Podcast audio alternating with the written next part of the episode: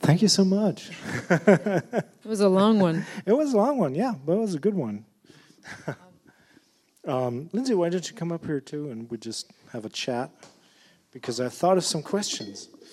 Oh, yeah.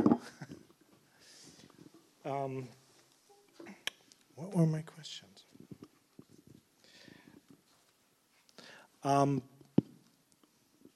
you started Ducks while you were still working on Hark! A Vagrant and the, the web comic, and the web comic started while you were in Fort McMurray. Mm-hmm. I got that right. Yep. Um, it's gotten a little bit longer than I would have imagined when you told me in 2015 about it that you were going to do ducks. You had done a little strip about that on, on your Tumblr, I think. I had, yeah. Yeah.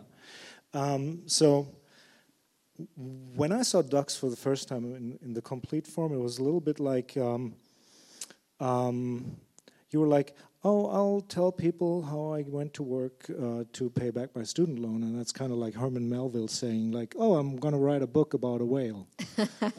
yeah, a lot. There's a lot in there. You put pretty much everything in there. There's everything in there. Like, I mean, you're you're going at um, this is about migration. It's about it, it's about uh, technic the technicalities of of uh, of drilling for oil or or separating uh, bitumen. Uh, you talk about uh, social life. You talk about uh, political life. Um, when did you get the feeling that this story is going to go places that you hadn't planned? In uh, you mean narratively or narratively? Yeah. Right. Oh no, it always meant to to go all of those places. Oh, okay. Yeah, so yeah. you were because like, because it's not about the whale. no, no, um, because those are the things that stay on your mind. Hmm. Um, it, it like the um, uh, on the surface, it's a story. You know, the the elevator pitch is, I guess, that it's a, a story about paying off student loan, but but the the things that you carry around with you um, that kind of keep you up at night are everything else. Because as I think both of us have been talking about, the scope and the scale of life up there mm-hmm. is on such a different on such a different plane that mm-hmm. sure you're a little person trying to navigate through uh, and make your bank account like yeah. something worthwhile, uh, but you're also realizing that you're one person of the thousands of people who are up there that you're meeting, and they all have stories like mm-hmm. Ambrose mm-hmm. and Shane. Mm-hmm. And and then at the same time, there's this environmental devastation and this like economic powerhouse that is the oil industry. Yeah. And you can't separate any of those things. No, and, and never lived in any kind of environment environment like it since then, or or anything that that was so caught up in uh, like a nexus of of like its time mm-hmm. um, that felt had such such gravity. Um, and uh, I mean, if uh, a, a, journalist would would love to have that kind of in, inside information, but but we were there out of necessity. Right, journalists weren't allowed in the in the camps, as far as I know, not not no. in a real sense. Um, now, if you're if you're setting out to, to do a story that's as vast as this, you obviously have a lot of material to choose from. Mm. Like, one thing I want to know about, and I, I do know about because I've seen the two of you talking about, like, do you remember the time when? Yeah.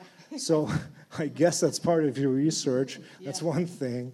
And the other thing is, like, where do you find the, the thrust of the story? Where do you find that, that, that thread that will go through the whole thing? Um, in in such a vast panorama? That's a, a good question. Like, Thank what is you. what is worth telling? Um, and because there were things that I I thought were worth telling that were left out, um, but the the book can only be so long. Um, but you you wanted to uh, touch on topics that were important to you. Um, that that got uh, uh, through to the reader a sense of this or that. Um, um, it also show like certain actions and consequences um, and certain things that had a follow up. Like here is this uh, seed that I planted earlier in the book, and then here is something that follows up on it later on. Um, that doesn't always have to be so obvious. Um, and uh, and some things, you know, you you didn't have the time or the bandwidth to put them in, even though they felt very important to you. Um, like I didn't get to put in a lot about uh, the relationship between the camps and the town, Mm-hmm. even though that felt at the time very important. Very tense. Very tense, very tense. Yeah, like there was a a, a, a scene that I, I had written in that I felt was important, where I went to the hospital, um, and uh, I knew that I was one of the part of the camp population that was overloading the health services in town, um, because the hospital had to serve both the, the camp population and and the, the and the town, and uh, and they were overwhelmed. Um, and uh, and I, I I was in there, and then these drunk men came in, and they were clearly camp workers who had come in on their like days off and gotten trashed in one of the bars in town, and then got in a fight, and were all bloody and stuff. And there was a woman and her child waiting in the emergency room as well because the child was sick, and she was like looking at the camp workers like, "I'll fucking kill you." Um, and I was a camp worker and there was strep throat, and I was like, I'm going to disappear. Um, but that was almost too much to set up like the circumstances and have it play out in the book because it would have taken up like 10 pages. And you're like, is that worth putting in the book? That kind of thing. Um, uh, and that scene was cut because you're like, well, do I need to put this in in the story for like, you were weighing out your options. Right.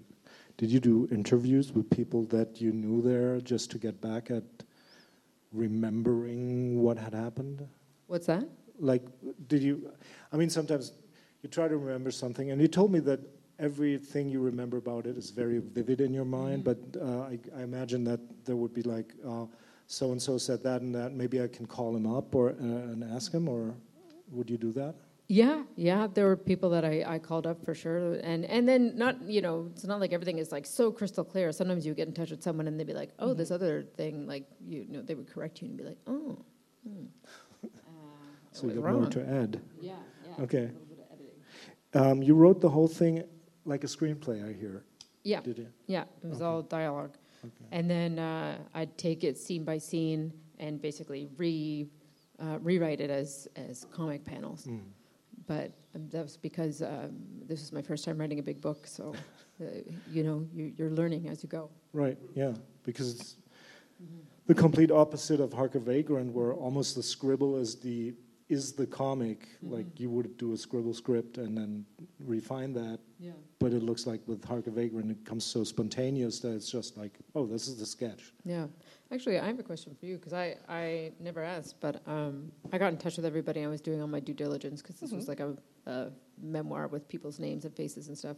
Well, I changed their names, but um, did you tell anybody about the the book that you were working on, or did you just show up? Because they showed up at your readings. I know when you launched it. Yes, that's true. Um, That's cool. Not really. And I think I didn't particularly tell anybody that we worked with I was working on a book of poetry about this. Uh, and I think it's again that like the genre of poetry is like I don't know what it's like in Germany, but in Canada it's like an obtuse art form that like four people do in a corner, and that's great. You know, like most of society is not too worried about what the poets are doing. Uh, they should be.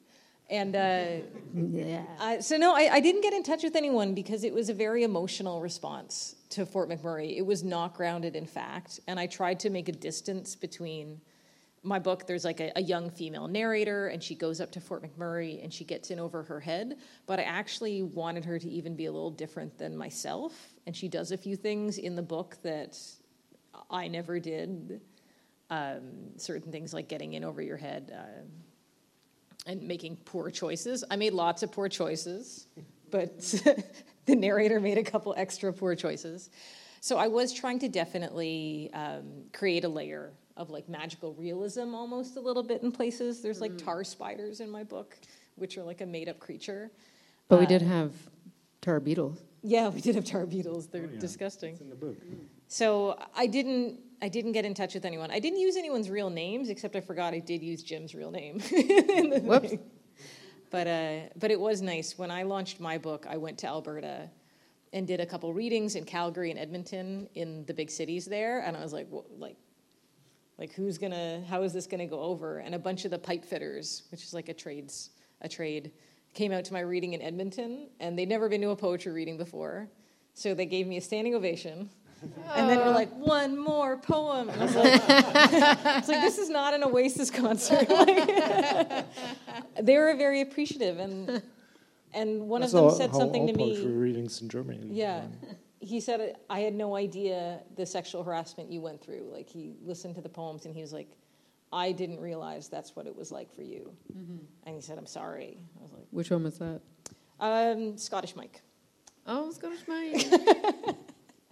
oh. They do Yeah, it all know. the time. so, Yeah. um, question to you both.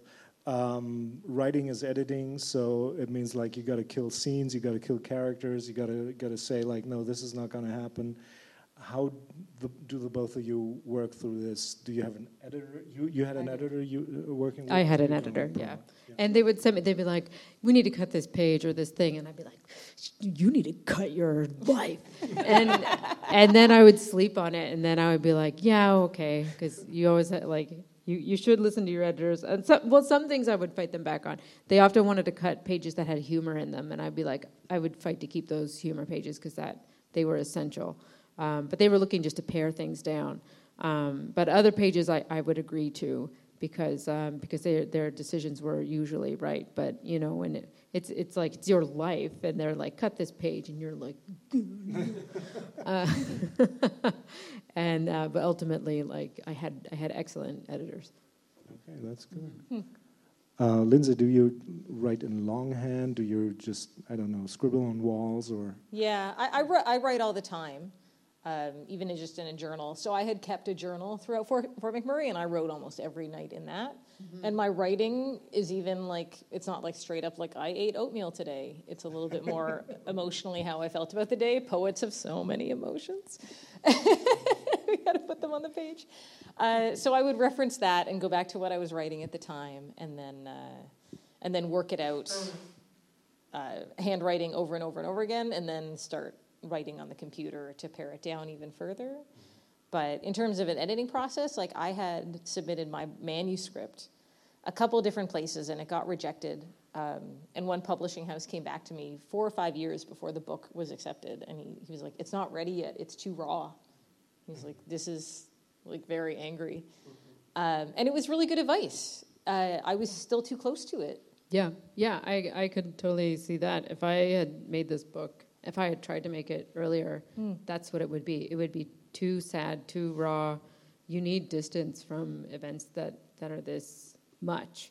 You know, um, you need. Uh, um, like I did make comics in, in, while I was there, and they're either they're either like too like um, I, I look at them and I'm like, no. Uh, or or they're they're like covering up with humor the the like actual Right. painful reality. Flippant. Like yeah, like they're they're flippant, right? Like like an event that I remember as like this was hurtful. I'm like, ha ha, that was funny. Like be, because like that's your your coping at the time. You know, somebody said something truly disturbing to you, and you're like, look at this funny thing, um, because that's what you're doing to get by. That's actually something I wanted to ask you. Like, if if uh, the the time you started uh, doing that, like you began in two fourteen, so that's like Mm-hmm. nine years after you were in the camps, about. Yep. Yep.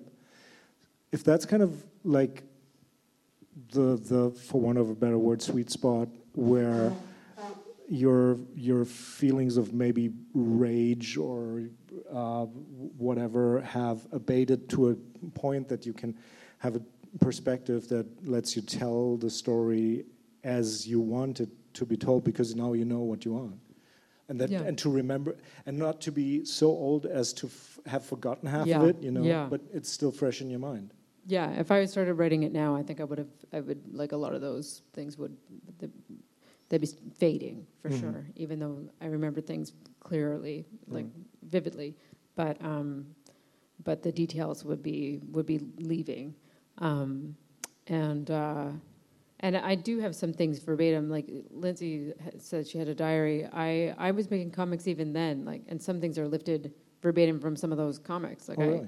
um, I do have a comic of. There's a point in the book where like we're driving and there's a man in the front seat talking about how women uh, like sleep around until they're 40 and then they're ugly and nobody wants them. And if Oh, he nice. was somebody's, uh, if he was somebody's wife, he would just stay home and play video games all day. And uh, because that, that was just like from a comic that I drew because I couldn't believe somebody was Same. in- saying that, driving around with two women. And he was just like, "Yeah, if I was a, like, like if I was somebody's wife, I would just do video games all day." He was, he was the Guitar Hero guy. Yeah. Yeah, yeah. Oh, we both know him He's the Guitar Hero man. He also didn't believe in recycling, so he would just throw his empty bottles into the garbage. And the garbage can was just like overflowing with empty bottles, and the recycling thing was totally empty. oh Um, God. he was a real cool guy. He had a he had an entire website in that leet speak, if you remember that L three Yeah, yeah, T. yeah. Leet speak. Yeah, Yeah, yeah. yeah. Oh my God, that's that's long ago. Yeah, right. That's how old. It's like five generations of I internet. know. I know. Totally, Oh totally. God. yeah, yeah. He had it like you. Uh, every now and then, like when I was doing the the book, uh, like I was like, oh yeah, his website, and because he sent it to me in an email, it still works. Whoa. Whoa. Is it? Oh my God. Speak. Last updated 2007. Yes, yes. Anyway, maybe he took it down. Maybe he like found the book and took it down. He's like ashamed of himself at last. Okay. Anyway, Um, Lindsay, all you- real you- You, you said that in your book you have a character that Mhm. goes through all this, and uh, I want to talk to you, both of you, pose the question like, how much uh, of a character are you in your book? Like, how much do you handle yourself as a character? Because Katie, you start the comic with, "Oh, this is me when I'm 19. I'm I'm older now and three dimensional." yeah. Yeah, uh, but it, you make it clear that you're kind of a character in Yeah. in your book. So how do you handle that? Do you need the distance to have a character you're talking about? You or are a different just- person. You are. You are, you're talking like you, yourself as a Oh, yeah. as a like 20 years ago or or something or however many years ago. Um, that that is a different person. Mhm. s- t- I think. So and and for you like you like you took liberties and created a different person. I think A So, little bit, but little then bit, also yeah. kind of.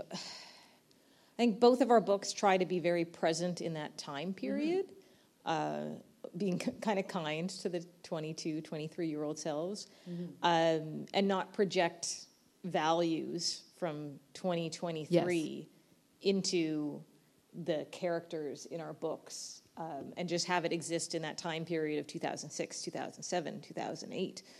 Um, because that's what was happening at the time. That's the actions we were doing were dictated by what was around us. We didn't use the words climate change. Those weren't in the general Canadian conversation at that time. Like Al Gore's movie had just come out, in Yeah. Inconvenient Truth, and people were like, mm, like I don't know that's Al real. Gore, he lost the election. yeah. hmm.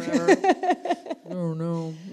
So you could only look at environmental devastation through the vocabulary and the language that you had at that time. You knew things weren't right, but we didn't know the consequences. Yeah, when Hurricane Katrina had come through just the year before, like nobody talked about it with climate change uh, vocabulary, yeah. um, which would never happen if a, like a hurricane, like a deadly hurricane went by. It was like natural disaster. That was the the kind of words kind of thing. Yeah, like like um, and um, And economically, I mean, Mm-hmm. this was a time that the oil sands was booming. So you kind of mentioned like the, the oil sands, the bitumen, like it's a very difficult oil to process. It requires a lot of fossil fuels to even separate that oil from the sand uh, and to refine it into something vaguely usable. So it only makes sense to mine it when oil prices are high. Um, and it's so very susceptible to boom and bust that both of our books take place during a boom time. And that boom time blinkers people. Uh, Yeah. You never think it's going to end. The companies don't think it's going to end. The people don't think the money is going to end. no, And that was a feeling that I tried to get to at my book what it's like to just be in the rush with no consequences or no foresight. No, there was a. Um, I had when I was doing my book tour in North America. I, I used a quote from the then. He was the environment minister in Canada, Stéphane Dion, and he was actually in Germany for a long time recently. Maybe He- the Maybe he was the ambassador to Germany until like sure. until like this June or something, or like only like a few months ago. Um, he was ahead of his time in in Canada for like trying to push uh, like a, a climate agenda, and people were like, "No, thanks." Uh, but he said uh, he said in 2005, there is no environment minister on earth who can stop the oil from coming out of the sand because the money's too big. Um, which you would that like you can't have the an environment minister would never say that today um, because they'd be crucified. It's just like that's a bad stance for the environment minister to have. But he was he was being honest. He- Yeah. you know that's that's he was right. They the environment be, minister is not as powerful as the energy minister. yeah, yeah. And people were excited. They were like, "At last, Canada's in the money." Uh, and um, and even like uh, like I went to when I went to Victoria, um, which is like a full of like granola people, if that's a term you guys used ever. That's like the earthy like hippies, Hippie. the hippies, We call them mueslis, yeah. mueslis, the mueslis. Granola- That's Yeah. perfect. Um, I remember them being all riled up about like the seal hunt, which is like a non-existent thing to give a shit about. It's like 25 seals. yeah, like like the 25 seals that get killed a but year. they're cute. Yeah, the they're seals. they're real cute. Come on. Uh, but like you know, that, that's just just the state of, of where things were. Like this massive climate destruction thing happening, and they're like the seal hunt. That's the thing we care about. You know. Anyway, that's that's where it was. So so when you're writing about like that time, if if you had like written it with like with this overbearing presence of your of your present day self, then you would just immediately make it like a like a a 2022 book, and then and then that book would be marred, I think, from uh, from present day concerns that would that would immediately date itself from now. Also, I, I, I think maybe the framing would be wrong just from my gut feeling. This is just me talking as an editor, really.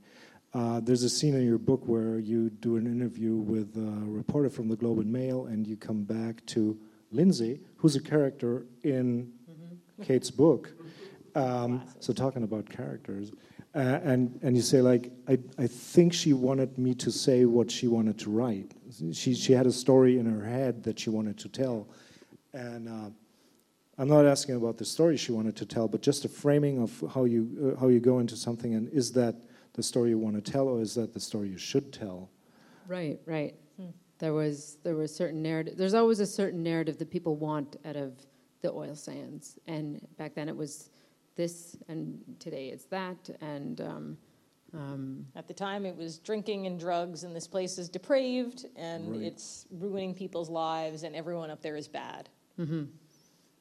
There couldn't possibly just be people trying to pay off loans or find a career late in life or help their kids. That narrative just didn't fly, like the ordinariness of life. Do you think that's because then you would have to think about the system of society you live in, or yeah, yeah, like uh, people trapped in systems or Right. things like that. Things that are too difficult for like a 500 word news article. Yeah, Right. Too yeah. complex. mm-hmm. That's why Katie's book is like 500 pages.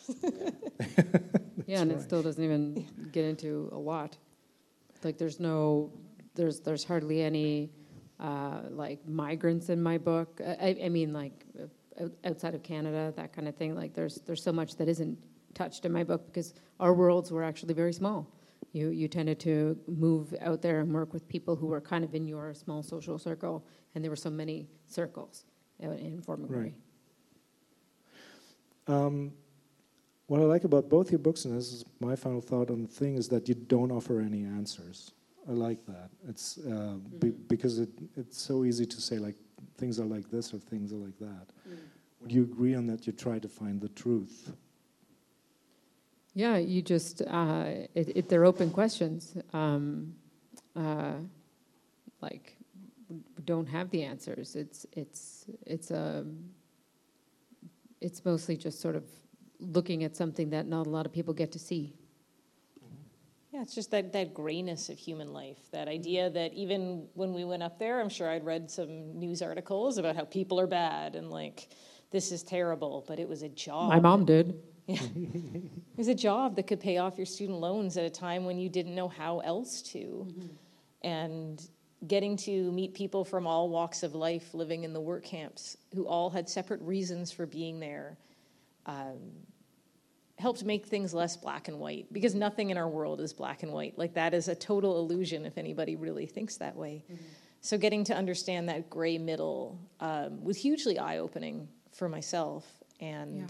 I think our books try to not be judgmental because you, you can't be if you spend all day, every day with these thousands of people who are all trying to get by and you learn their individual stories. Nothing becomes particularly clear anymore. Mm-hmm. So just presenting those stories and letting people have a window into that world, I think, is very important. Mm-hmm. Thank you. That's all the questions I have. I'll open it to the public. If there are like two or three questions, maybe um, we'll gladly take them. Please, not too many. We've been doing this for six days in a row. We're available for birthdays and weddings and bar mitzvahs. But is, is there any question you, you guys have? If there's not one now, Kate and Lindsay will both sign their books over there if you want to buy them, and you can ask them a personal question if you want, if it's not too personal. well, then, thank you very much, Kate and Lindsay. It was a pleasure, as thank always. You thank you. And thank you, Stefan. vielen Dank, dass Sie alle da waren. Vielen Dank, dass die Stadtbibliothek uns hier haben, hat lassen dürfen, tun. Vielen Dank an die Technik und an die freundlichen Menschen, die uns mit Getränken versorgen. Und ich hoffe, wir sehen uns demnächst bald wieder ähm, bei einer anderen Graphic Novel. Vielen Dank.